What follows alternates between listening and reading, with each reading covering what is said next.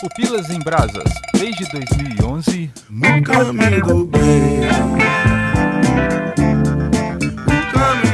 Aqui é o Léo Agrelos e, por favor, garçom, me traga um pão de queijo sem o pão. Na verdade, eu tenho intolerância à lactose. Me traga também sem queijo. Não, pão de queijo sem queijo você vai encontrar bastante aqui. No Mato Grosso do Sul tem um negócio que é um pão de queijo sem queijo, que eles chamam de chipa. Eu não sei qual é o, o nome de em outros lugares do Brasil. Ah, então aqui vendem chipa fingindo que é pão de queijo. Olha a denúncia. Pô, aqui vendem um, um, bolo e chamam de sopa paraguaia. Gente, meu Deus, como assim? Mas é um bolo? Tá bom pra você? Ele é um bolo, é um bolo salgado e aí chamam de é sopa um bolo paraguaia. salgado? Aham. Uhum. É até gostoso, assim, é de milho, queijo e fica bem gostoso, mas é um bolo. Que coisa, hein? Bastante cebola. Mas todo bolo é uma sopa, aí você põe passar. Nesse sentido, realmente, faz, faz sentido. Porcaria, né? Uh, e eu sou Débora de Menezes, sou lá do Super Pocket Show. E simples bem feito é melhor, né? É melhor. Quem não gosta de uma macarronada alho e é, óleo? Exato. Eu não gosto de macarrão. Meu Deus, você não gosta de macarrão? Por quê? O Nito é meio exigente, né? Em algumas. O paladar dele, sabe? Não, não, meu, não é exigente não. Arroz, feijão e ovo pra mim tá ótimo. Agora, macarrão não dá não. Cozido ou frito? Tanto faz. Tanto faz. Gema dura ou mole? Cara, tanto faz. O problema é que quando é muito mole fica meio nojento, quando é muito duro fica parecendo uma borrachona, né? Então o ideal seria você conseguir manter ali um, um meio termo. O centro ainda mole e o ao redor um pouquinho mais firme, é isso. Então você tem uma preferência. Isso. Deve ter um nome aí, mas eu, eu, só não sei o nome, é. Tô falando que é exigente, tem que ser ao centro mole e, indo pra externo. Meio um petit gâteau, né? Assim, só que é ovo, a gema do ovo, é. né? Uma coisa Boa. Senhor, como que você gostaria do seu ovo? Meio petit gâteau, por favor. Aqui é o Nito Xavier e eu me prostituía para comer cheeseburger. Que tensão, meu Deus, que história. Como assim, cara? No Mato Grosso do Sul não deve rolar um programa do, do João Kleber. Começou com o João Kleber já, já dá, né? Mas eu conheço o João Kleber, pô. João Kleber, um comunicador, assim, ímpar na televisão ímpar. brasileira. O cara foi fenômeno no Brasil e em Portugal, fiquei...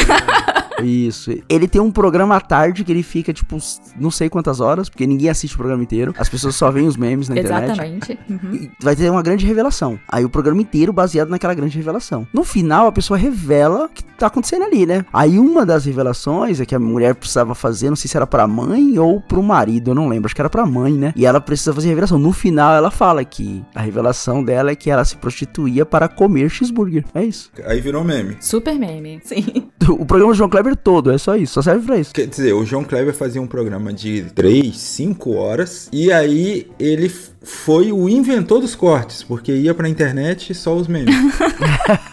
Eu não sei, mas é o famoso para, para, para, né? E aí cortava para qualquer coisa aleatória e voltava na enrolação, né? Era a arte da enrolação. É uma, um caso de família, só que sem qualquer discussão, sem família nenhuma. Enfim, só que com o orçamento ainda bem mais bem lá embaixo, né? Porque é na rede TV. É um caso de família com atores pior ainda. É, é sem um glamour, não tem glamour nenhum o programa, entendeu? É sem glamour nenhum. É o preço. E o que eu tenho para te revelar é que eu me prostituía. Antes? Calma, calma, mas você não sabe por quê. Eu me prostituía para comer cheeseburger. Sem muito alarde, mesmo apesar de seu elenco estrelado, o menu chega em 2022 sem fazer muito barulho, mas graças ao marketing pessoal foi ganhando tração. Ao chegar na stream, mais pessoas puderam assistir e os comentários nas redes aumentaram mais ainda. A história de um chefe que propõe uma experiência alimentar aos seus clientes, a princípio, pode parecer um pouco interessante. Menos interessante ainda se você não liga nada para a arte gastronômica. Porém, o menu é um filme que tem várias camadas, sendo alguma delas fáceis de se identificar, tornando o filme mais acessível ainda. A forma que os eventos vão se desenrolando vão fazer o menos interessado em alta gastronomia se envolver. Mas além da história, o nosso foco aqui nesse podcast será nos personagens desse filme. Ó, anteriormente eu meio que afirmei aqui a minha falta de interesse no assunto. Eu não sei vocês, mas como que vocês se sentem sobre esses assuntos culinários que nos últimos anos ganhou bastante popularidade aí, esse assunto sendo tratado além dos reality shows, né, como Masterchef, mas também aí filmes e até séries. Eu como. mas vocês param para assistir essas paradas assim? Vocês gostam do, do assunto? Reality show não assisto. Não tenho paciência. O Masterchef eu não vi não. Reality que eu lembro que eu assisti, mas é que eu vi depois do episódio, depois que passou, que é aquele do, do Jacan, Pesadelo na Cozinha. Aí era só ele, né? Que aí ele vai para um lugar, estabelecimento, meio que tem, né, uma, é um... Como é que é aquele do Hulk lá do carro? É tipo, só que é a reforma do restaurante. A lata velha dos restaurantes. Isso, exatamente. E aí ele vai lá, tem toda aquela coisa de olhar o que tá muito ruim, né? E aí tem aquela do B, né, de... Aquela clássica cena que ficou meme, né? Isso é uma vergonha pra profissão, que ele falou. Então é desse programa. E aí eu vi um monte, eu vi um monte. Que aí... Mas eu acho que é mais porque, de certa forma, tá relacionado com lugares que provavelmente eu poderia passar, poderia pedir, nem olhar de que lugar que é. E aí depois você vê, meu Deus, que lugar horrível.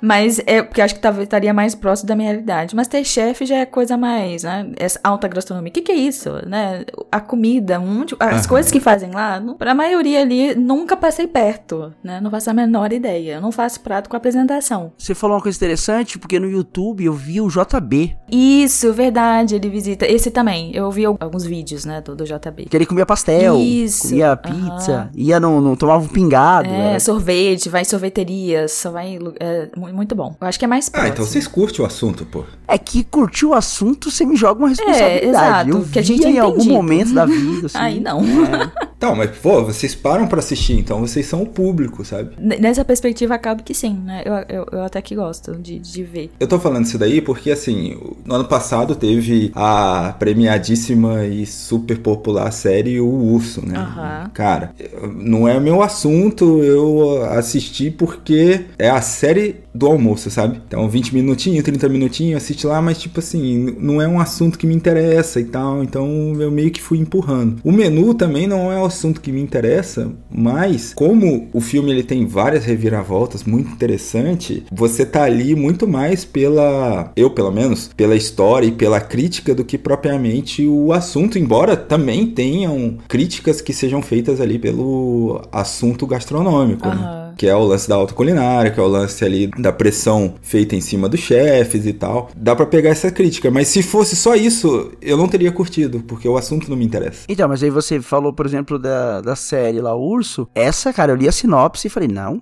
ficarei longe. Por mais que a galera tá elogiando e tal, mas falou, não, a vida é muito curta, eu preciso assistir tudo que a galera elogia, uhum. né?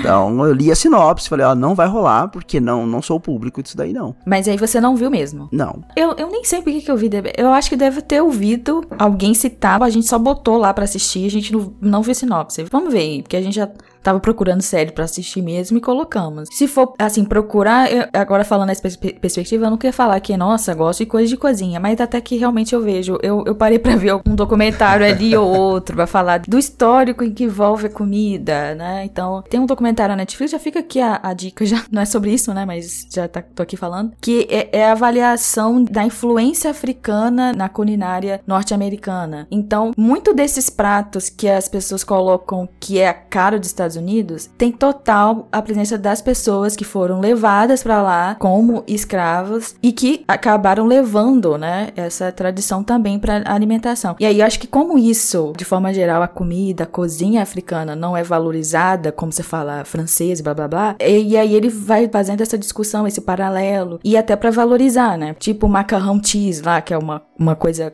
que é para ele você vê muito nos filmes, as pessoas fazendo ali comendo. E que é até uma, uma influência de uma pessoa é, negra que fez lá, né, há muito tempo atrás. E, e a coisa só vai incrementando, melhorando, tem as suas versões, mas que lá no princípio você tem uma pessoa negra lá. Eu acho que não é só como você faz a comida, né? Dependendo do aspecto ali, é, você pode falar sobre outras coisas, que a comida nunca é só a comida, né? Uhum. Tem a história, assim, né? quem faz, de onde que veio. E aí a gente pode embolar qualquer qualquer coisa e que você partiu de comida. A apropriação cultural existe, né? Exatamente. E aí, como não é valorizado, a gente tem que, tem que ver documentário, né? Tem que ver alguma coisa assim que vai te despertando, porque é toda uma área, né? Mas realmente, se falar de autoconsumo, eu não faço a menor ideia, porque eu não tenho nem pra ir no restaurante que você tem que pegar um, sabe, um barco para chegar lá, uma ilha. Eu falei, não, eu já paro, não tem dinheiro nem pro barco, né? Pra pegar o barco pra ir chegar até lá.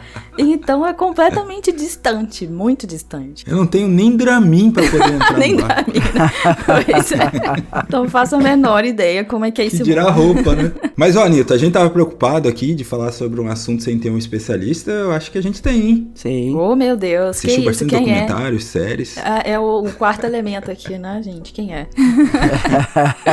Inclusive, você tava falando da Netflix, teve uma época, cara, que eles lançaram muita coisa sobre gastronomia, né? Pegava um ator, fazia ele viajar pelo mundo e comia as coisas, né? No SBT tinha um maluco, só que era extremamente xenofóbico, né? A, a forma que fazia. Ah. Eu esqueci o nome desse repórter. Mas ele fazia esses SBT repórter, aí ele ia, tu fala China, mas era tipo China, Tailândia. E aí ele ia nas feiras comer insetos, sabe? E aí passava aquela visão de que na China a galera come gafanhoto no almoço. Tanto que acho que o CQC quando vai lá, e aí o cara tá comendo espetinho de gafanhoto, aí ele tem uma menina chinesa do lado, aí ele oferece, e a menina faz aquela cara de credo, sabe? Se é algo tão, né? Tipo, nossa, eles comem gafanhoto, por que, que essa menina fez cara de nojo? pois é. Não, e é muito louco isso que vocês estão falando da questão é, xenofóbica aí da alimentação, né? Eu- essa semana eu tava trocando ideia com um colega de trabalho e aí eu falei que eu tinha vontade de conhecer a Índia, né? Queria dar um rolê lá. E aí o cara falou, pô, eu não vou sair daqui. Aí ele falou especificamente da comida, né? Eu não vou sair daqui do Brasil pra comer uma comida de uma cultura inferior. É tipo, cara, sabe que os caras Caralho, comem cultura com a mão é uma cultura inferior. Inferior, ele usou isso? Meu Deus do céu. Usou essas palavras. Aí o outro cara falou: Que isso, mano? O que, que você tá falando? Não, não, não é bem Ah, assim. não é bem Ele deu uma assim. recuada.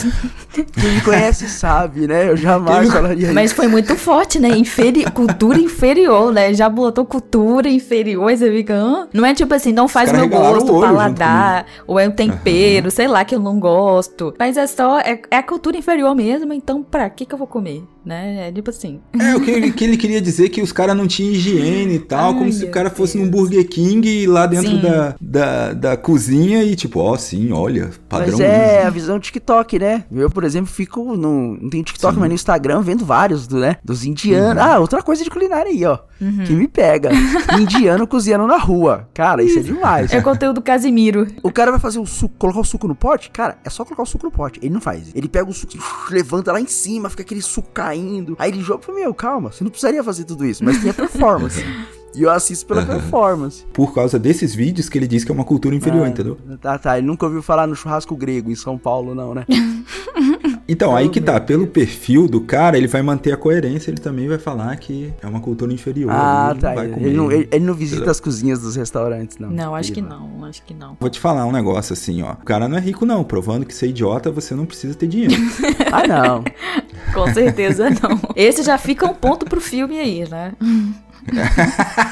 É, sim, exatamente. Essa parte da cozinha que a gente fala, né? Tá falando de programas, mas a Ana Maria Braga tá aí, a Palmeirinha tá aí, são pessoas que fazem receitas, né? Em teoria, pro dia a dia. Algumas receitas, a maioria das vezes, comparava pra prestar atenção, era muito difícil. Eu falei, tem muito passo, já chega. Não é o que eu tenho em casa e a gente já desiste. De manhã é o que tem, né? Tinha um cara na Band que fazia o Receita Minuto.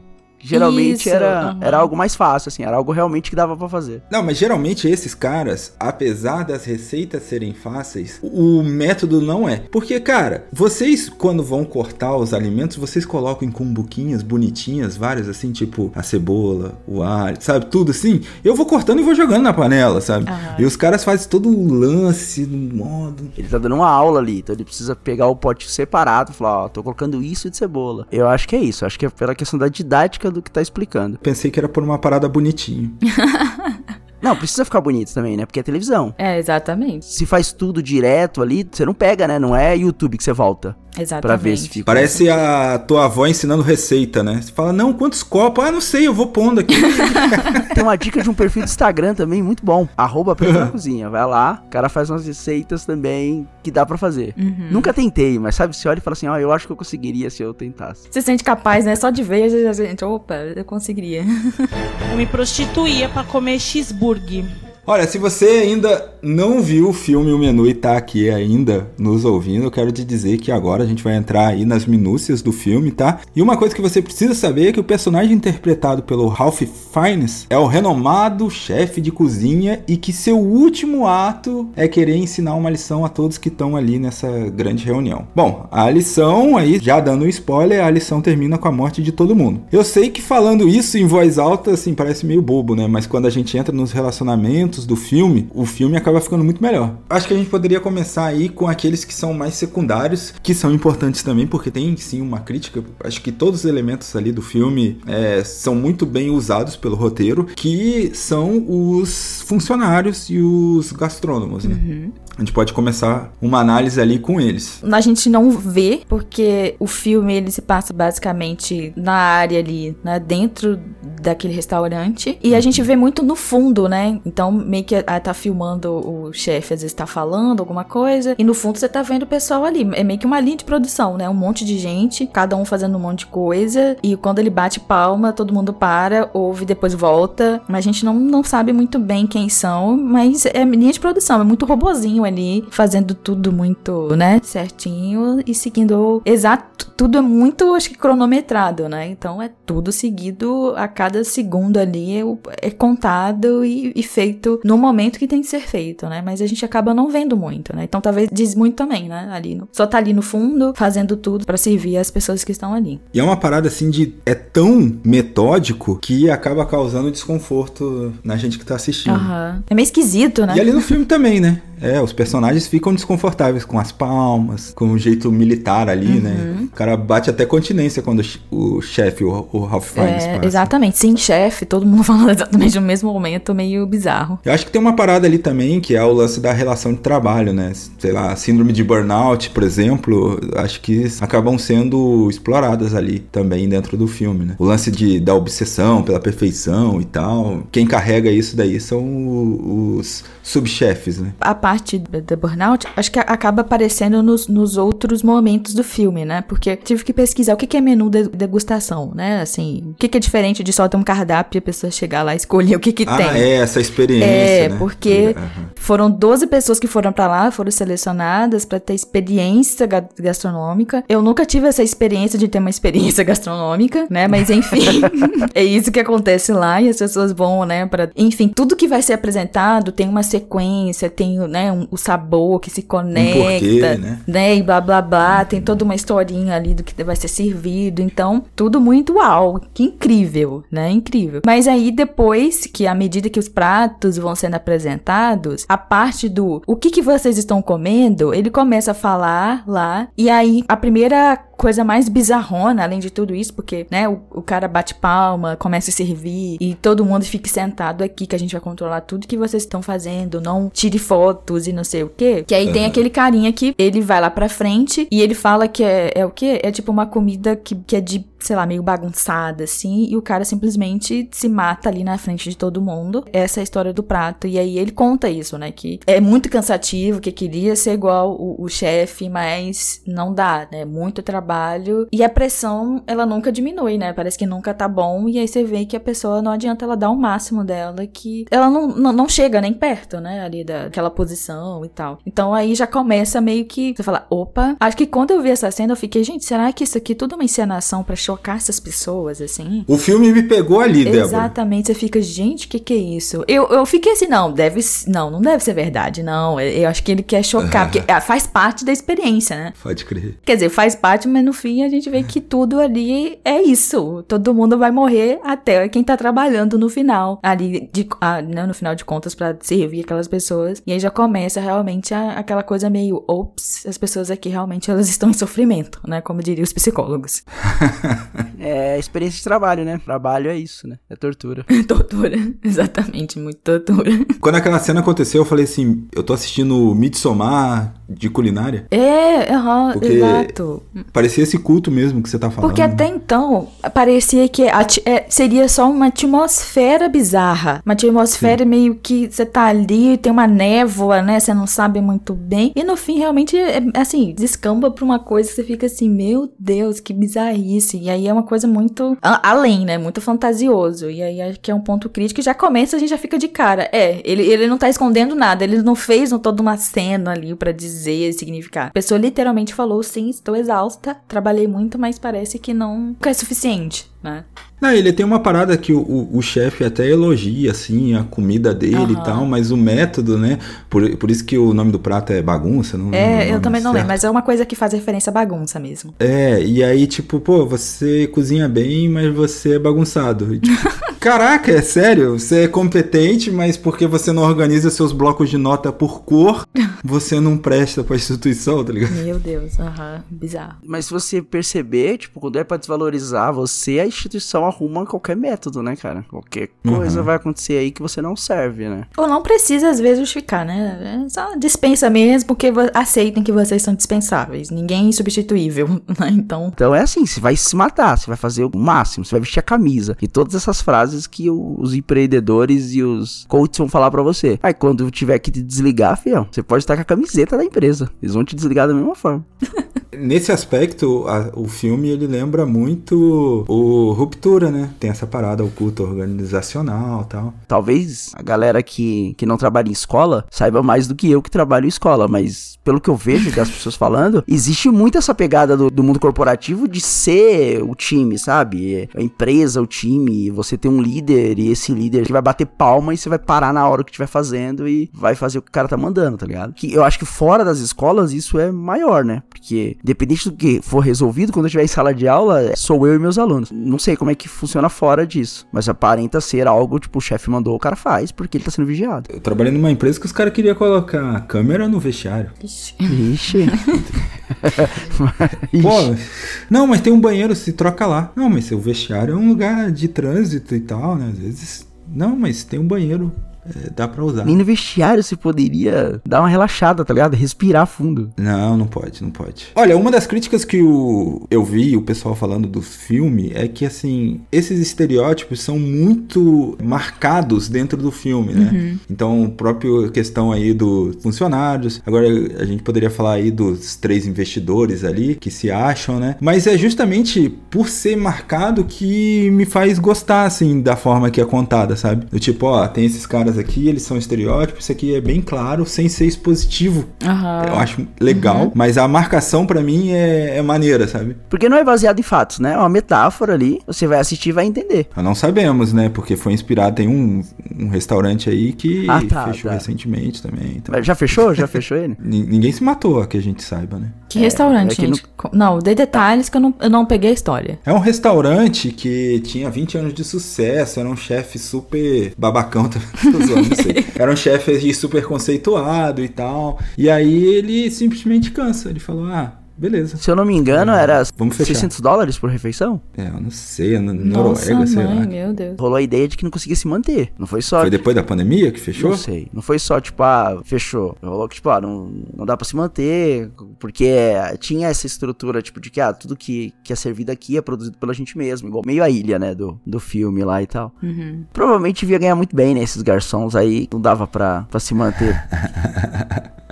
Mas vocês concordam com essa crítica aí do filme? De esses estereótipos ser uma parte negativa do roteiro? Podia ser mais fluido? Ai, gente. Que pra mim, pela... eu curti. Aí é que tá, né? Porque o filme, ele meio que bota várias coisas ali no meio, né? Um dos personagens, não querendo adiantar, mas você tem uma crítica, né? Ali. E, em teoria, quem tá indo naquele restaurante são pessoas que podem pagar para estar ali. Então, é um espaço que é privilegiado, não é qualquer pessoa que vem aqui. Então, se você está aqui, considere-se uma pessoa com algum status aí nessa sociedade. E eu acho que o fato de tentar apresentar as coisas, ele não deixa de ter esses elementos que são facilmente reconhecíveis, mas ao mesmo tempo não deixa de ser uma coisa que também não é tão assim, ah, tão óbvio aqui, tô, tô tentando explicar aqui para você como é que é o filme. Então, porque também pode se aplicar para qualquer coisa, e eu acho que ele tenta não ser como aquele ambiente ou aquilo que ele tá criticando de ser algo que peça as pessoas de verem. Porque também você faz uma coisa que ninguém entende, aí você fica, poxa, é bom dar um elementozinho assim, pelo menos eu gosto de, de ver alguma coisa que pelo menos no final minimamente eu consiga participar daquilo, né? Eu conseguir entender, né, alguma coisa. Então, eu já não acho que isso seja uma coisa que eu vou diminuir o filme porque ai ficou muito fácil para entender, que é falar de uma coisa, mas não usou uma. Eu já acho que o filme tá criticando essa pessoa que fala isso, entendeu?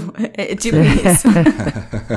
mas eu acho que faltou para mim no filme assim, em alguns momentos a liga, sabe? Sim, uh, talvez aprofundar mais, ou talvez dar mais detalhes, né? Alguma coisa assim de. É, de... é. Se fosse uma série, cada prato um episódio, eu acho que ficaria mais legal. É, né? Uma minissérie. Ah, entendi. Tu não gosta do ritmo. Uhum. Eu gostei bastante, porque assim, ele, no primeiro ato do filme, ele mostra que, sim, existem os estereótipos e meio que todos são babacas, todos são vilões ali, né? Uhum. Então você fala, ah, beleza e tal. Mas aí você baixa a guarda da sua crítica, né? Por não se assemelhar ao vilão, ninguém se compara a um vilão.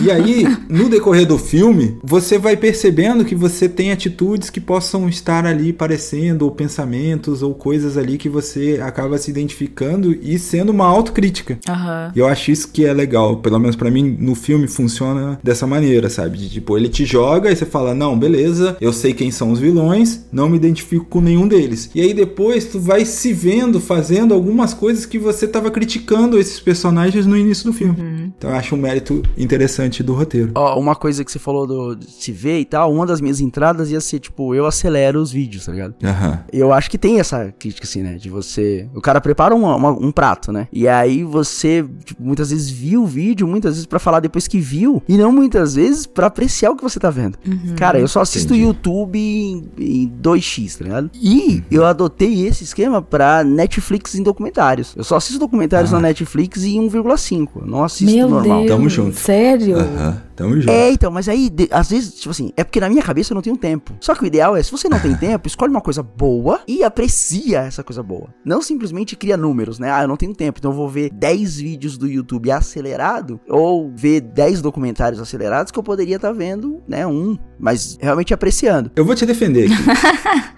É lógico que você, vai, que você faz também. Não, você tá seguindo o conselho do ET Bilu, você tá em busca de conhecimento, então é natural você querer acelerar essas coisas. Oh, mas até documentário de crime, cara, não é nem conhecimento, é só tipo, ah, quero ver, mas não tenho tempo, vou acelerar, entendeu? Pô, tu já deixou de assistir um documentário massa porque tava em outro stream e você não ia conseguir acelerar? Vai pro final da fila. É, eu também. Se não tá na Netflix, vai pro final que da vergonha, fila. Gente, Documentários da Netflix é primeiro. E tem é. hora que eu vou lavar a louça, por exemplo, eu falo, putz, vou assistir aquele filme. Aí eu falo, não, peraí, esse filme eu preciso assistir em algum momento que eu possa parar e olhar pra tela. Sim. Aí você pensa, nossa, tá vendo? Ó, o cara que é. quer realmente apreciar o negócio. Em vez de eu colocar outra série avulsa, não, eu falei, não, vou colocar no YouTube. Porque o YouTube dá pra acelerar. E aí eu consigo ver, enquanto eu lavo a louça, vários vídeos, tá E aí eu vou vendo vários vídeos enquanto eu lavo Nossa, a louça. gente, mas isso é muito insano, né? Porque a gente tem que estar tá com informação o tempo todo na cabeça, né? Isso é muito doido. Exato. Isso é muito doido. Eu me prostituía pra comer cheeseburger.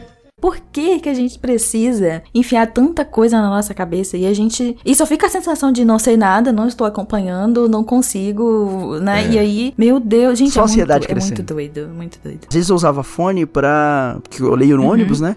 E aí coloca uma música ali pra, porque a galera fica falando do trabalho, né? Aí tira a minha atenção. a fofoca mas, chama mas atenção. O Rosito é fofoqueiro, se falar das é, coisas. Não, não consigo. Só que eu fiquei esse tempo, acho que eu tô mais de duas semanas sem fone no ônibus. E eu não me peguei preso em nenhuma conversa, entendeu? Então eu acho que talvez era desculpa para preencher mais um espaço. Tipo, ah, peraí, então eu vou estar tá colocando mais uma informação, que seria a música que eu tô ouvindo enquanto eu leio. Pra... E aí você vai enchendo de coisa. Bom, na verdade é um dos motivos, né, pra gente estar tá doente. Fica aí o questionamento, né? Eu não sei por que a gente faz isso, né? Em parte, talvez quer usar isso para o trabalho, ou poder né? Sei lá, sempre trazer alguma coisa diferente para falar, mas ao mesmo tempo, por quê, né? Você não precisa disso, saber esse tanto de volume de informação, né? E é muito doido a gente ter que. E no YouTube não é informação, não. Às vezes é stand-up, é piada, é. É só pra passar o tempo, né? É só ter coisa no barulho. Os meus humoristas favoritos de stand-up, eles só têm graça acelerada. eu vejo o vídeo, não, peraí, peraí, acelerado é melhor. Eu vejo acelerado e falo, ah, tá. Você forçou esse ritmo. Agora, eu queria falar um pouquinho sobre os, os três investidores, né? Que é o dos que a gente tem raiva mais rápido. Eles já são babaca é. antes de entrar, né? É, a Faria Limer tá representada ali. Exatamente. Eles, inclusive, usam até sapatelhas, né? Coincidência, não?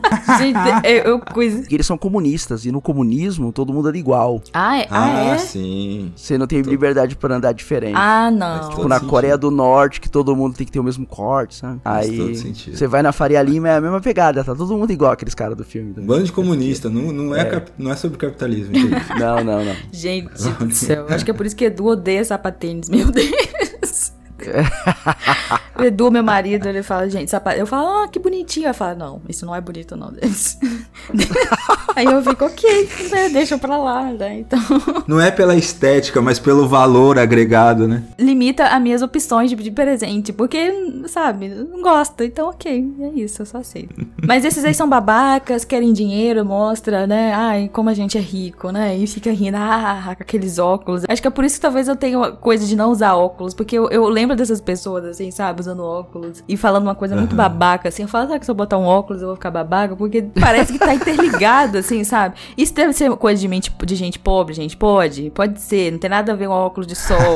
Mas na minha cabeça, tá isso. Se eu colocar, eu vou ficar, assim, muito babaca. E aí, sei lá. E aí é a pessoa, né, que ele chega já com óculos, já falando, rindo, dando as gargalhadas bestas, assim, e entrando no barco. E você fica, ok, que legal. E na hora de morrer, vai querer pagar. Né? Exato.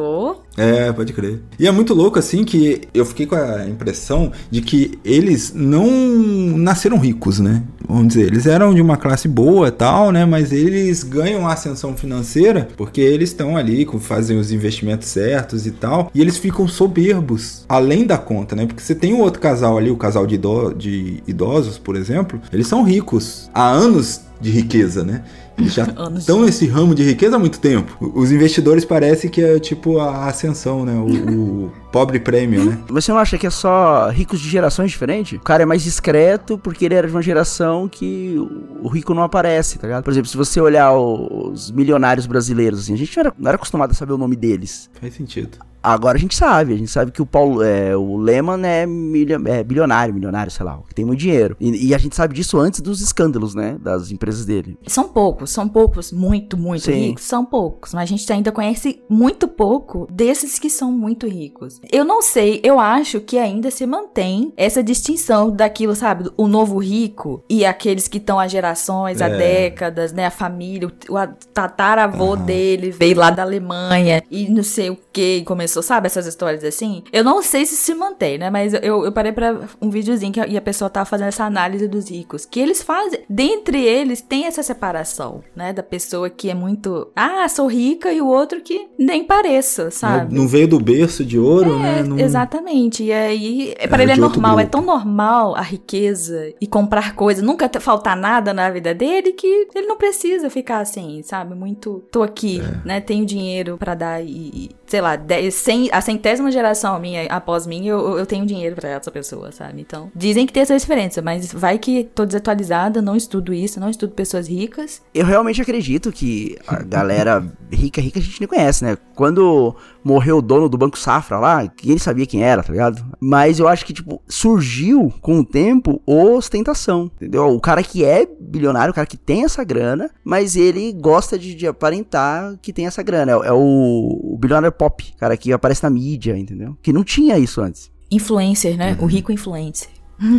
Rico pra gente era o Silvio Santos, cara. É porque eu fico com a sensação desses três investidores aí, eles terem tido uma ascensão porque a forma que eles tentam subornar o garçom, por exemplo, é uma forma muito mais agressiva do que o, o casal mais velho, né? Porque o, o, o, senhor também tenta subornar na hora que o negócio dá errado, né? Mas é de uma maneira diferente. Então eu fico com essa impressão de tipo, pô, os caras alcançaram, subiram na vida e, assim, eles são funcionários do cara rico, né? Do grande investidor anjo ali que traz dinheiro pro restaurante e eles trabalham para esse cara e eles conseguem esse convite para estar lá. Roubam do cara, na verdade, né? ah, é, roubam, tem esse lance também. É. E eles se sentem superiores por isso. Então, assim, por isso que eu fiquei com essa impressão de que eles, na verdade, tiveram uma ascensão financeira e não que eles nasceram ricos ou eram ricos e ficaram mais ricos. Sabe? O seu ponto é importante, né? Porque eles roubam de um cara, eles não são esse cara, né? Existe alguém, existe alguém acima deles. Né? Isso. Roubou o sapatênis do outro e foi lá e tá tirando onda. Faz sentido, né? Esse aí seria o Faria Limer mesmo, né? O mas o cara que tá é, ostentando, mas tá todos os dias lá na Faria Lima de sapatênis, né? E é. o cara de, de, quem eles roubaram nem vai aparecer, né? Na... Ele aparece, porque o anjo que aparece, né? Lá. Que é o cara que investiu no restaurante do, do chefe ali. Que é o rico mesmo. Isso. É só uma cena engraçadinha, né? Porque aí eles mostram, né, a cena do cara lá erguido com uma asa de anjo. E aí, na hora que o cara, o chefe vai dar ordem, meio que. Eu, eu não sei, assistente do chefe, não sei como é que é o nome, acho que tem um nome chique, mas eu não sei falar. E aí ela faz, sabe assim, tipo anjinho, abana a mão assim. É uma cena que fica até engraçado, porque, tipo assim. tipo, voa anjo, mas tipo, ele não vai voar, ele vai afogar. É só isso que vai acontecer ali no filme. Mas tem essas paradas no filme, né? Não é comédia, né? Porque não, você não chega a dar não, gargalhada. É só um mas tem uns momentos que você fala assim.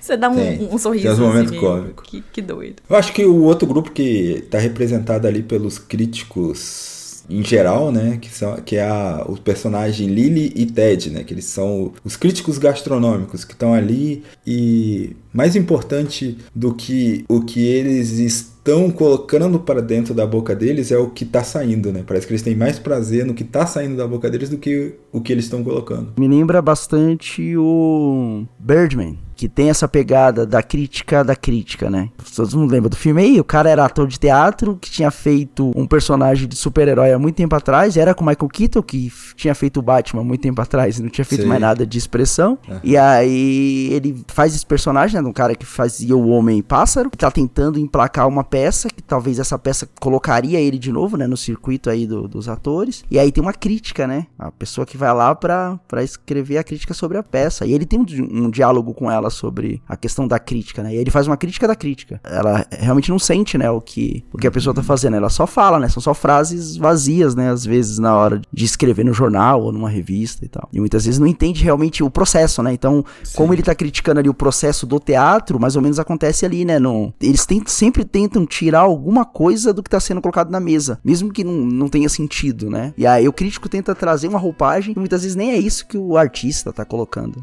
Mesmo depois do cara explicar ali, né? Na hora. É tipo, só aprecia a comida e acabou é, o negócio. É, é, é só, ele só pediu um Você fez um pedido, por favor, não comam, apreciem, degustem. Tem a cena que a moça, é, essa crítica ela fala, né? Talassâmico. E aí o cara, Uau, talassâmico. Aí ela tem que, aí ela tem que explicar. Sim, oceânico. Aí ela fala sim, aí ela fala sim, nesse prato a gente comeu o oceano. Aí você fica, é, mas você sente que você fala, meu Deus, minha filha, mas fica uma coisa muito piegas, assim, sabe? Ela tentando usar termos e, e, que parece que não tem nada a ver com o prato que o cara apresentou ali, que tinha um conjunto de coisas lá e ela só, realmente só jogou. É complicado a gente fazer isso, né? A crítica só pela crítica e realmente sem sentir a coisa ali, né? Até porque a gente tem um podcast que faz crítica. Né? Exatamente.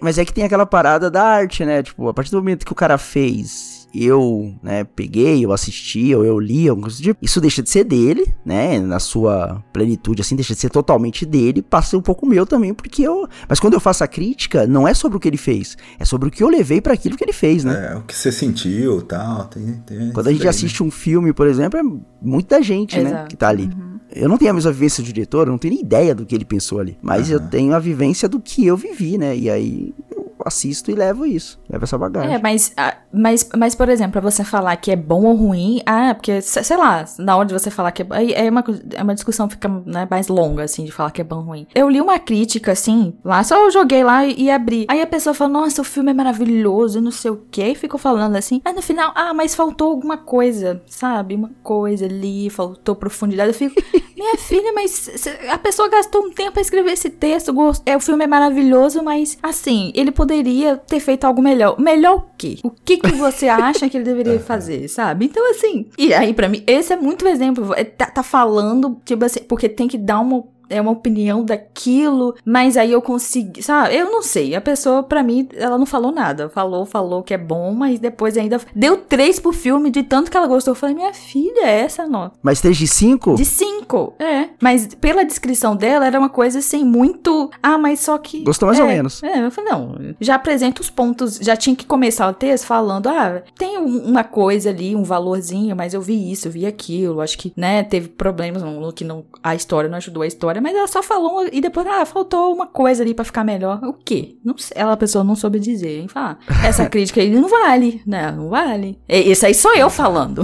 É, então, ela tava fazendo a crítica de um filme que tá criticando Exatamente, exatamente. E ela tava fazendo exatamente, isso. Exatamente, muito. Então, é, a gente pode extrapolar o que, que seria esse crítico, mas a pessoa fez exatamente nesse cenário de da gastronomia. Você fica, ok, é isso aí, ó. É isso. Ela vai voltar na próxima crítica falando, não, gente, aquela era só pra dar um exemplo. Talvez, né? Do que, do que eles estavam falando. Eu me prostituía pra comer cheeseburger. Bom, eu acho que o, os outros personagens que a gente pode estar tá abordando aí é o, o casal, né? A gente falou um pouquinho sobre eles, né? O, o casal mais velho, Richard e, e Amy. É, era o casal que não queria estar tá casado. Exato. É, que tem vários problemas aí de casamento, um longo casamento cheio de coisa zoada, né? Aqueles que podem pagar por qualquer experiência, mas eles pagam pela experiência somente para falar que foram, né? Sim, você conta que vai, mas não, não curtiu, né? Não sentiu barato. Mas é só para dizer que estão juntos, né? Porque em teoria só podem, no restaurante só pode duas pessoas, aí tá, a gente é casado. É, então vai lá, vamos lá, véia, vamos lá, sentar lá. Eles não sabem nem o que eles estão comendo, mesmo depois de tantas vezes. Nem eles aproveitam esse privilégio que eles têm de estarem ali comendo, Sim. né? De ter aquela experiência. E é muito isso, né? Aí você fica, que pena, né? Tá podendo pagar gastando dinheiro à toa. Mas também para ele tanto faz, né? Não tá gastando dinheiro à toa. É tipo, nada. Mas também não aproveita, não tem valor nenhum aqui. Não tem. Eu acho que esses são os mais ricos, né? Me pareceram que são os mais ricos ali do, do lugar. Eu acho que a elite é isso aí, né, gente? Não tem. Não valoriza ninguém, tá nem aí, né? E pau quebra. Esse, esse, acho que esses aí representam muito bem os mais ricos, né? Então, que é, é um funcionário, alguém prestando serviço, e ele fez um nome de um, fez um peixe com nome esquisito, e a mulher falou que era bacalhau. Aí você fica, como assim bacalhau, filha? Não era bacalhau né? Então, tanto faz. Mas eu acho também que vem aí os excessos de experiência, né? Já banaliza. Lógico que ali era um caso de um cara, de um casal extremamente rico que estava num restaurante extremamente caro, uhum. né? Numa experiência ali e tal. E eles já tinham vivido tanto essa experiência que eles já não viam mais graça nisso. Se é que já viu em algum momento. Mas a questão do, do, dos excessos, né? Tipo, você faz tanto uma coisa sem curtir essa coisa que você nem sabe mais por que tá fazendo, mas você continua fazendo, entendeu? Para mim, os que tiveram mais peso, talvez, assim, assim, em termos da narrativa, né? Tem a Lily, a crítica, pessoas que esse casal representa, e o que a gente vai falar depois, que seria o Tyler, né? Mas esses dois, a crítica e esse casal que tem acúmulos, né, como o Nito falou de experiências, é o fundo do poço do chefe, porque ele que tem que criar essas experiências para pessoa que tá cheia, vive de experiências, buscando experiências, e aí no, em algum momento do filme ele fala de que eu faço a comida, vocês não apreciam e eu fico tentando fazer, mas vocês nunca vão ser satisfeitos. Né? Então, em algum momento ele deixa claro isso que vocês, eu sei que vocês nunca serão satisfeitos, porque ele, o, chefe, ele fica nesse ciclo de, de tentar se superar para atingir essas pessoas, para crítica vazia que a mulher vai fazer seja de alguma forma mostre esse desempenho que ele tá tentando, se esforçando muito para gerar, né? E aí fica naquela coisa ali de que ele tá muito só laboral, ele não tem mais nenhum sentimento, não tem uma relação afetiva com aquilo que ele tá fazendo mais, mas é porque ele tá tentando preencher isso que essas pessoas criam, né? Porque para elas nunca tá bom, né? Ah, você chegou ali, não tá bom, mas ficou faltando alguma coisa. E para essas pessoas, aí, realmente, se você tentar agradar a elite, tentar agradar essas pessoas que essa crítica, seja lá, deve ser a classe média, não sei, é, é complicado, né? Muito complicado. Você não vai pra frente e você vai ficar num círculo ali que você não, não tem como sair né? E aí é só matando todo mundo como termina no final, né? Já falando sobre o chefe, né? Ele entra num desgosto pela próprio ofício, né? Aquilo que ele tinha prazer antes vira a obsessão pura e simples e não tem mais o lance de gostar, de aproveitar aquela função, né? Tanto que eu acho que é muito legal a representação ali, primeiro da cozinha, né? O cara emula a cozinha na própria casa. Acho que é um ponto maneiro assim de e até um questionamento legal que a gente emulou o nosso escritório na nossa casa, né? no nosso quarto de descanso e tal. Depois da pandemia, né? E é um filme pós-pandêmico, eu acho que ele carrega isso também. E ele montar uma réplica perfeita da cozinha dele na própria casa é uma parada assim que beira a loucura, né? Porque, ó, tamanho obsessão do cara, o cara. É o lance de levar para casa o trabalho mesmo, né? Eu acho que é então, bem literal mas, Mas é, obs... tipo, é uma metáfora. Mas é uma obsessão ou é a obrigação do capitalismo? Então, é porque assim, é uma parada meio que o. Quem veio primeiro, o ovo ou a galinha, sabe? Porque o cara, ele entra na obsessão porque ele tá envolvido nesse sistema, né? A gente tá envolvido no sistema capitalista. Ou a obsessão dele veio para poder fazer parte desse sistema, sabe? Tipo, eu não consigo identificar o que vem primeiro. Mas assim, a gente poderia jogar pro pessoal, por exemplo. Eu, meu, amo meu trampo, assim. Eu adoro meu trabalho, assim. Eu dou aula, eu gosto muito da aula. E o melhor momento do dia é quando eu tô lá na frente falando com os meus alunos. Isso é ótimo. Quando eu faço isso na primeira, na segunda, na terceira, na quarta, na quinta, na sexta, aí saio de uma escola, vou para outra. Aí vai ter a sétima, a oitava. Quando eu chego na décima primeira aula, tô, mas nem ligando, não consigo. Minha mente tá no automático, sabe? Então eu acho que é aquela parada, assim, do o excesso. E aí tem aquele excesso da cobrança, de tipo assim, eu faço isso todos os dias. Então todos os dias eu preciso colocar um aluno de, sei lá, 13 anos de idade olhando para mim como se fosse a coisa mais magnífica do dia dele.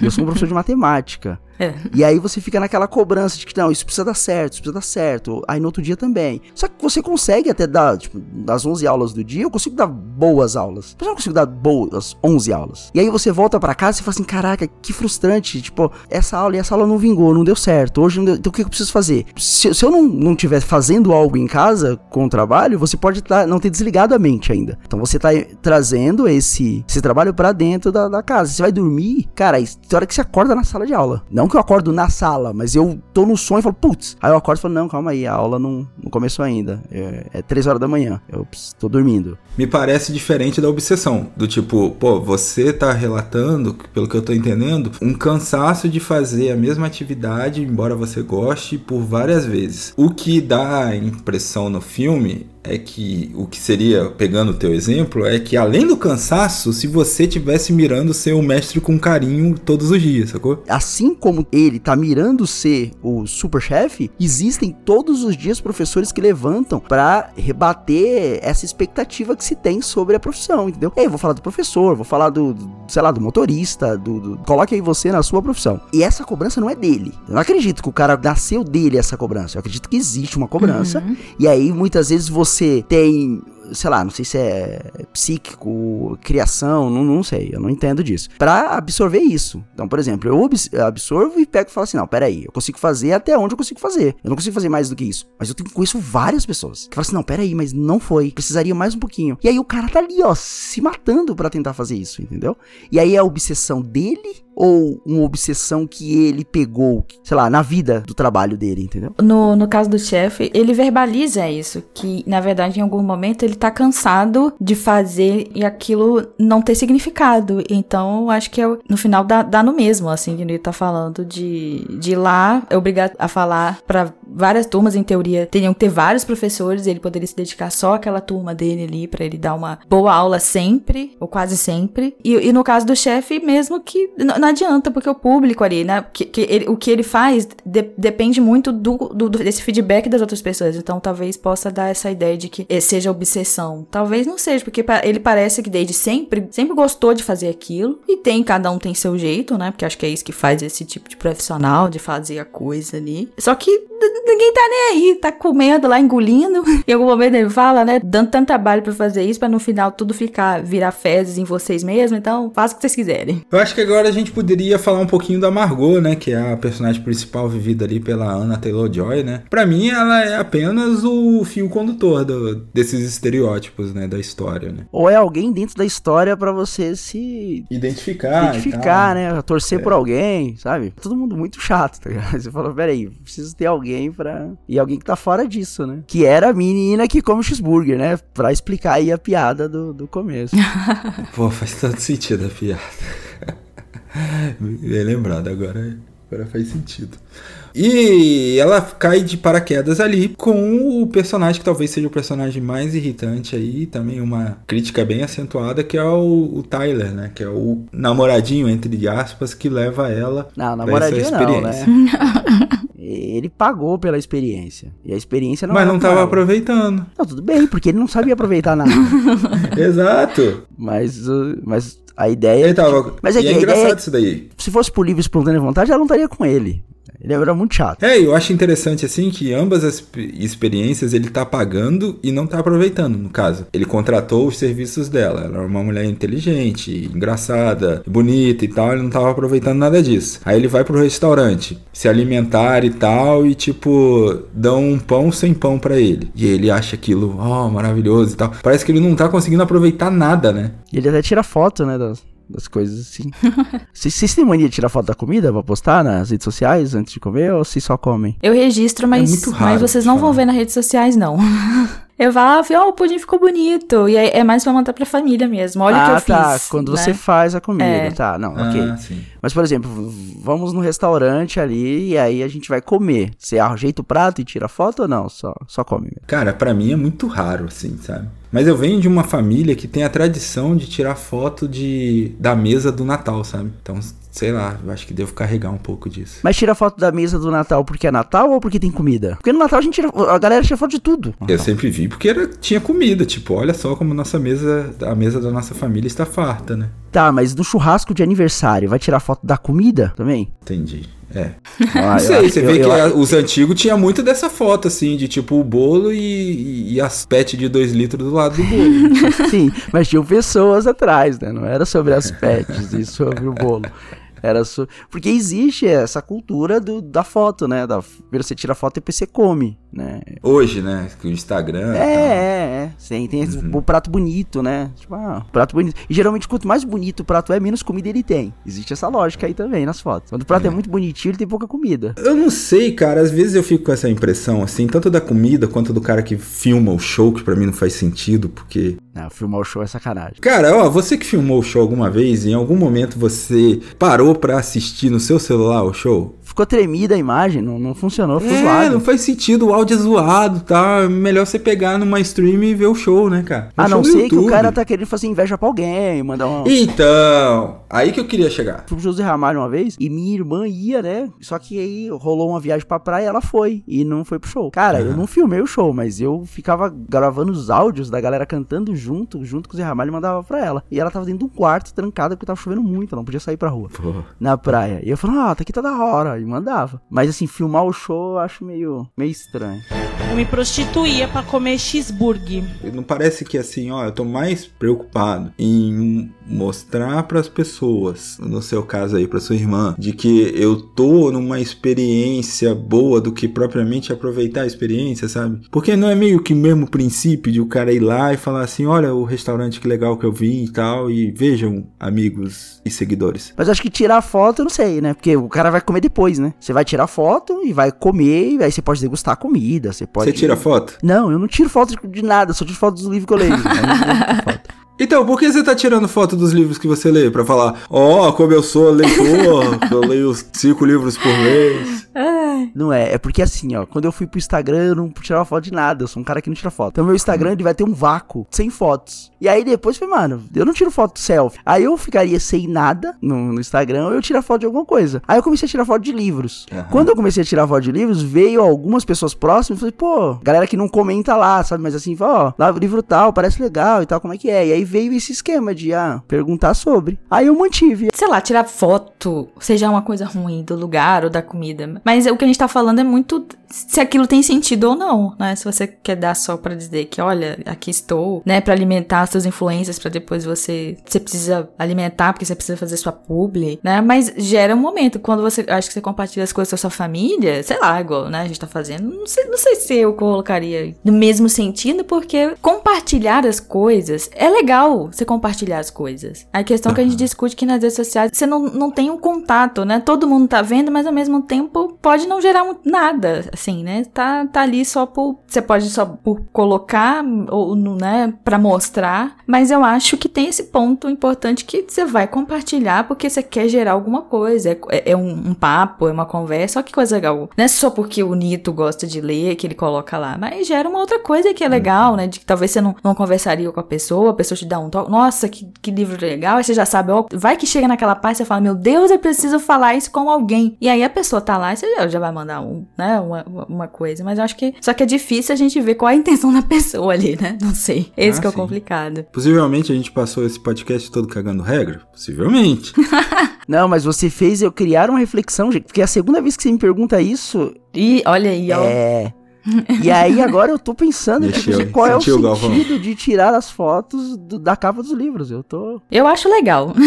É, mas qual o sentido nisso? Você vai questionar tudo, né? Você pode perguntar para mim, ah, qual é o sentido de tirar uma foto na frente da cachoeira que você foi? Então, mas aí eu, quero, eu queria separar duas coisas. Porque, por exemplo, quando você vai até a cachoeira, filma a cachoeira, posta e não entra, você passa uma sensação que não é real. Entendeu? A mesma coisa, se você vai num show e passa o show inteiro filmando o show, cara, dificilmente você aproveitou o show, porque você tava preocupado em filmar o show. Aí eu volto pro exemplo da comida. Quando você tira foto da comida e depois você come ela e degusta ali e tal, não tem problema nenhum. E não tem problema nenhum você fazer nada disso. É. Mas eu tô querendo dizer que, tipo, eu não consigo achar sentido em umas coisas, em outras, para mim, ok, entendeu? Eu não tiro foto de comida. Mas as pessoas que tiram foto de comida e compartilham e depois comem, beleza. Agora a pessoa que passa o show inteiro filmando, muitas vezes nem compartilha esse vídeo depois. Mas fica algo estranho, porque ele esteve lá e não esteve, né? Porque estava preocupado com outra coisa. Tentando não tremer o o vídeo. As pessoas pulam em volta. Mas enfim, né? Não sei. Aí fica a artificialidade das coisas que é difícil depois a gente julgar, né? Mas que tem, tem. Sim, é. sim. Ah, a rede social é isso, né? É. Acho que só a última coisa que a gente poderia mencionar aqui do Tyler é o, a questão do suicídio ali, né? Não sei se para quem assistiu ficou muito claro, né? Porque ele comete aquele suicídio. Parece que o chefe fala uma parada para ele e aí ele vai e comete o suicídio. Abre margem para muita coisa, né? Eu não consegui pensar nada mais do que o próprio próprio chefe depois de. Porque ele achava-se muito entendido. Eu achei engraçado, não sei é. se é só uma crítica, mas eu achei engraçado que ele fala que ele viu uma série, né?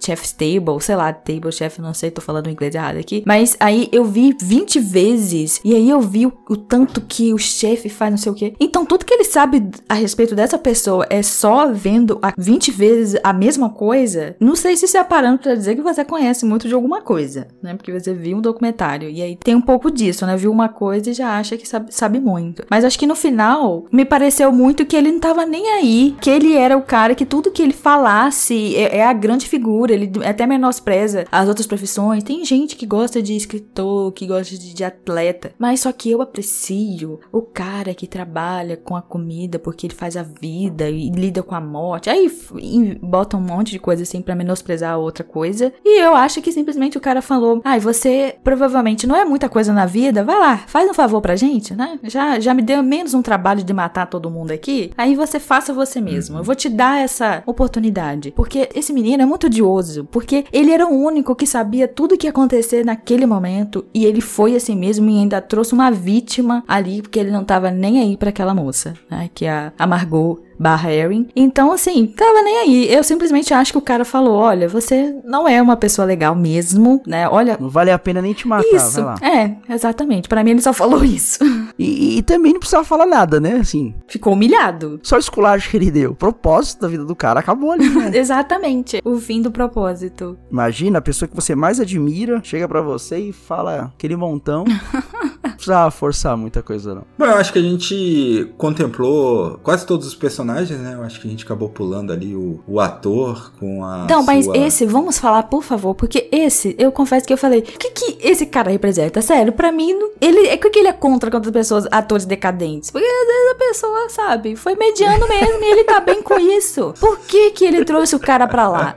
Qual o problema? E por que que ele trouxe um ator decadente pra fazer o papel do ator decadente? Exato, Tá uma porque... estrela que tivesse no ápice agora. pra- Ele até explica, né? Não sei se é o motivo principal, mas ele explica porque ele assistiu um filme que era ruim e ele perdeu duas horas da vida dele, por isso que ele tava ali. Mas vamos combinar então que nem todos são vilões, então, né? A sua fala no final, vilões e tal, todos ali são maus. E aí você fica, é, o cara só fez um filme ruim e talvez ele precisava do dinheiro, não Muitas parece. A culpa nem é dele, é roteiro, né? Pode Às vezes a o pessoa tem que diretor. pagar a conta. Então, mas ó, seguindo a linha do filme, dá a entender que o ator decadente, ele não estava decadente na época que ele fez aquele filme, e ele deliberadamente escolhe fazer um filme ruim só por fazer.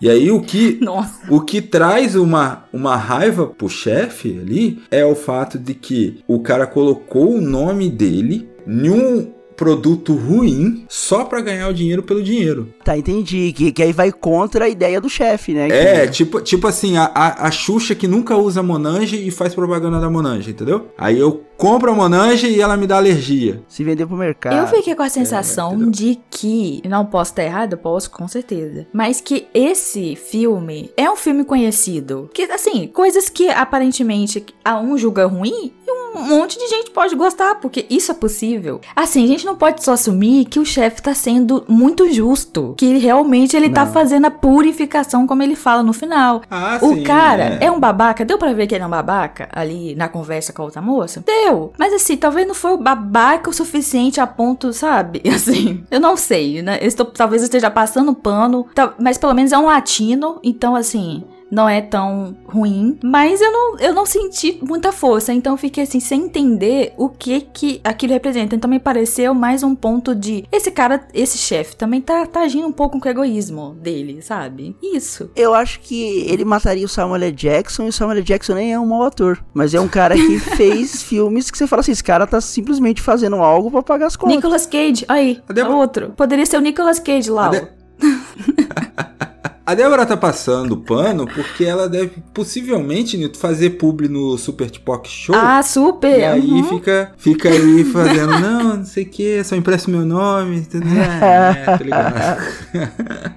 A gente ainda tá produzindo episódios, fica aí a, a decepção. Mas eu não sei, eu realmente, esse esse daí eu fiquei assim, tá, o que, que, que, que, que é esse cara aí? Ele até fala uma frase que o, o artista que ficou sem propósito, mas, amigo, a, a- a gente na vida não fica. Você não faz só o que você quer, você não começa fazendo tudo perfeito, você aprimora as coisas. Ele não me deu a chance de, de ver que talvez foi deliberadamente uma coisa muito, sabe, né? Vamos fazer isso aí. Ó, mas imagina só. Aí o chefe Slowick, ele decide fazer, emprestar o nome dele pra um miojo. Aí agora saiu o miojo com sabor Slowick, que é uma bosta. Será que a crítica não era justamente essa? Tipo, tu tá emprestando o teu nome pra uma parada pra dar credibilidade pra aquilo, pra aquele produto, e aquele produto é ruim. E você me ferrou por causa disso. Não aconteceu isso no Masterchef? Aham, é, Que o maluco, o maluco fazia propaganda do, da, da Hellmann's, um, um dos três chefes lá. Tinha um- era o Jacan, a mina argentina e tem um maluco. Uhum. O carequinha. Eu esqueci o nome dele, o nome gente. dele. Fugiu completamente o nome dele. Esse cara, ele fazia propaganda da Hellmann's. Eu sei disso porque quando o JB vai no restaurante da Argentina e pergunta pra ela o que ela usa na cozinha, ela fala que, tipo assim, não usa produto industrializado. Aham. Aí ele pergunta assim: ah, então você não faria uma publi? Ela, não, porque eu não uso. Não faz sentido. Quando ele vai no restaurante do cara, o cara fala que na cozinha dele só usa produtos feitos na cozinha. Uhum. Aí o, Jacan, não, o Jacan não, o, o JB não faz nenhuma pergunta sobre publicidade. Mas isso fica claro. Sim, eu vi esse o cara é responde mesmo, é. que só usa coisas feitas, só que faz propaganda da Helmas, como se usasse Helmas na cozinha dele. Aí então talvez esse maluco, que eu esqueci o nome, estaria lá no restaurante lá, hein? Com o chefe querendo matar ele. Aí faz, faz até mais sentido porque é tipo chefe pra chefe, então assim, né? Como é que você faz propaganda da maionese que você não usa? Eu comprei a porcaria da maionese que você vendeu, fiquei dois dias com diarreia. Aí o cara chama o outro só pra matar. É, faz sentido. Eu acho que a crítica ele parte muito dessa daí. A Felicity, né, que é a, a empresária do ator, que, tipo, ela não, não impacta diretamente no trabalho do chefe, né? Não. Então ela meio que. Ela, ela é escrota porque ela rouba o cara tal, né? Mas é a única personagem, assim como a Margot, que eu não vejo nenhuma relação pra ela estar ali. Porque é a vingança do chefe. né? Uhum. É, realmente. Essa ainda ficou mais. Ele só pergunta onde você estudou, ela fala na universidade lá. Você teve bolsa de estudos? Ela falou não. E aí, tipo assim, ok, é- então era pra você estar aqui mesmo, mas ficou por isso mesmo, você não entende. Ah, se, se tive- se tivesse bolsa, ia liberar, é, né? Mas- exato. teve- Ah, é, Não, ok. mas aí, mas aí ela estudou, ela teve bolsa. Ela não teve bolsa, então ela teve todas as oportunidades. E ainda tá ali do lado de um ator medíocre que decidiu fazer um filme ruim. então você, Você mereceu, né? Você poderia ter feito escolhas melhores.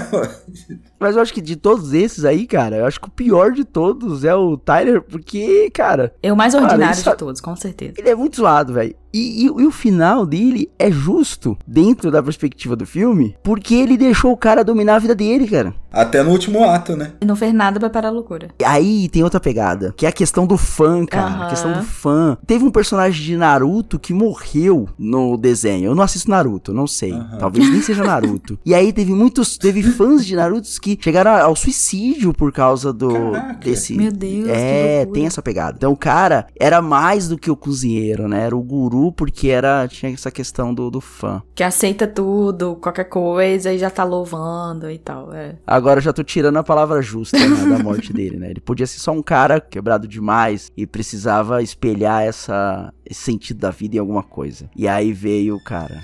Eu me prostituía pra comer cheeseburger. Faz sentido, só que eu acho que como no ponto que eu acho que pega, e por isso que eu falo que é ordinário que eu tô repetindo, ele sabia o tempo inteiro, ele escolhe uma pessoa aleatória sabendo do destino e ele não importa. Então é uma pessoa que, sabe, assim, ela não tá nem aí pra ninguém, né? Então, Porque se ela tivesse ido lá morrer, ok, né? Daria pra ter misericórdia. Mas ela le- levou um inocente, né? e ele fez isso de propósito, né? Manteve conversa pra iludir o cara, É. tava nesse ponto, iludiu o, o, o fã que já era doido, sim, mas sei lá, é um tipo de pessoa que é capaz de qualquer coisa, sei lá. É tipo uma pessoa que gosta muito e vai te assassinar, sabe? Porque gosta muito de você. Você faz qual o sentido? Não sei. Cuidado com seus ídolos, tá? Um dia ele pode chegar pra você e falar que você não serve pra nada. Uhum, exatamente. Então eu não sei, eu não sei mais se eu tenho misericórdia do E aí cara ou se. Fica meio a meio ali, né? Eu acho que o fato da menina ter saído viva melhora a compaixão contra ele. Se, tivesse, se ela tivesse morrido, aí eu acho que eu teria menos. Por mais que ele tinha noção de que ela ia morrer, né? Ele levou ela pra morrer. Eu não sei, eu não sei. E aí, qual o sentimento que deve ter pelo cara? Ou por todos ali. Assim, a gente acha que matar é ruim. não faça isso, né? Mas sei lá, não sei. Esse realmente, eu. Ok. né, Eu estou aqui sendo igual essas pessoas, indiferente ao que tá acontecendo com ele. Não, manter essa posição, Débora. Não, eu tô mantendo a posição. Ele nas- é odioso, sabe? Então, assim, eu tanto faz o que acontece com ele. Então, tô nem aí. O destino, ah, ok, que coisa, né? Que triste. Você fica mais sensível com o suicídio do cozinheiro do que o dele. Ah, sim, lógico, com certeza. O dele, na hora que ele faz, beleza, vai, vamos pra próxima cena. É. O cara tinha falado pra ele já, já era, ele não serve pra nada. Então, o cara não sabe nem fritar um ovo, né? O que, que vai servir pra vida? Será que ele sabia o quanto era doentio essa relação que ele tinha com o cara? Entendeu? Porque assim, ó, vou voltar pro meu ponto de que ele era um cara, tipo, muito quebrado. Aí ele arrumou algo que preenchia isso. Uhum. Ok? Uhum. Arrumando algo que preenchia aquilo, ele entrou nesse loop de preenchimentos que só achava sentido no que o líder dele falava. É, um sentimento meio de seita.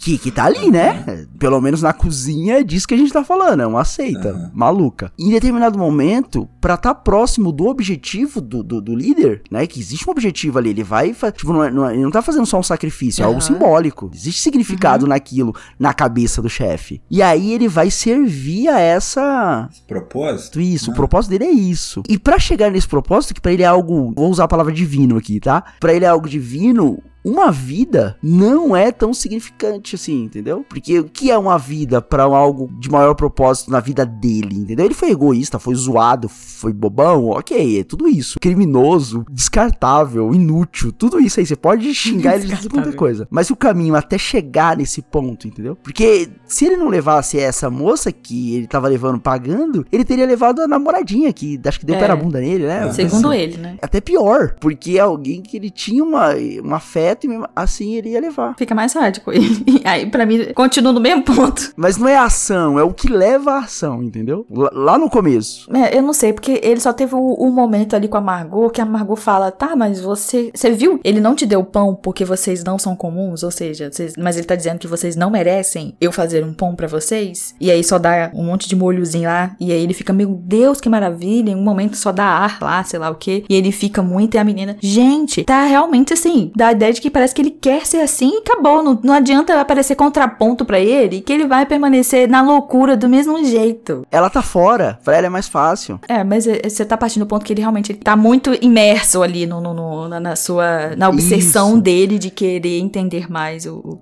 É, na perspectiva de É, seita uhum. mesmo.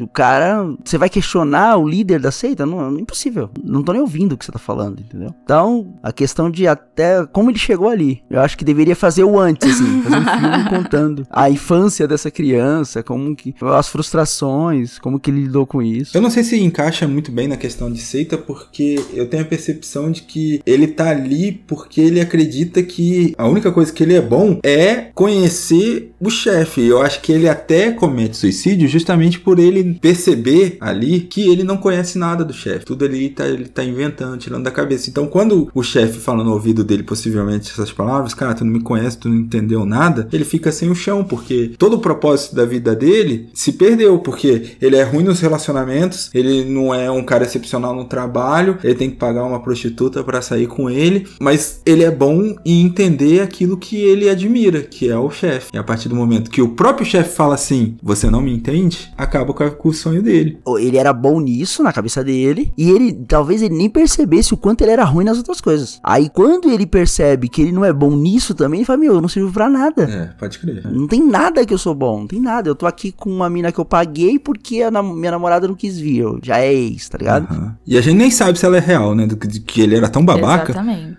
Considerando ele, pode ser que ela nunca existiu. Pode ser verdade também. Essa cadeia de, de eventos na vida dele, assim, que eu acho que ele é um personagem profundo, né? A gente vive num mundo muito assim, sabe? Porque assim, eu tô falando dele porque eu assisti o Aham. filme dele. Uhum. Mas alguém poderia estar falando isso de mim. Não que eu perceba isso, mas ele também não percebia. Você tá entendendo? Todo mundo tem um amigo meio neurótico, assim, meio. Se você não tem, pode ser você, tá ligado? Que tá fazendo essas paradas. É, eu parti do ponto que ele é presunçoso, sabe? Ele, é porque ele, ele tem certeza de que ele sabe muito. Eu acho que não é só desse lado da obsessão. Eu parti já desse ponto, de que ele acha que ele sabe tudo e que ele controla tudo, a, a ponto dele achar que ele poderia ser até um chefe. É. Sim, sim. verdade. Porque ele podia ser um cirurgião porque ele assistiu Grey's Isso, Anatomy. tá exatamente, exatamente. e, e a gente sabe que é real, tem gente que faz isso. Entenderam alguma coisa? Oh,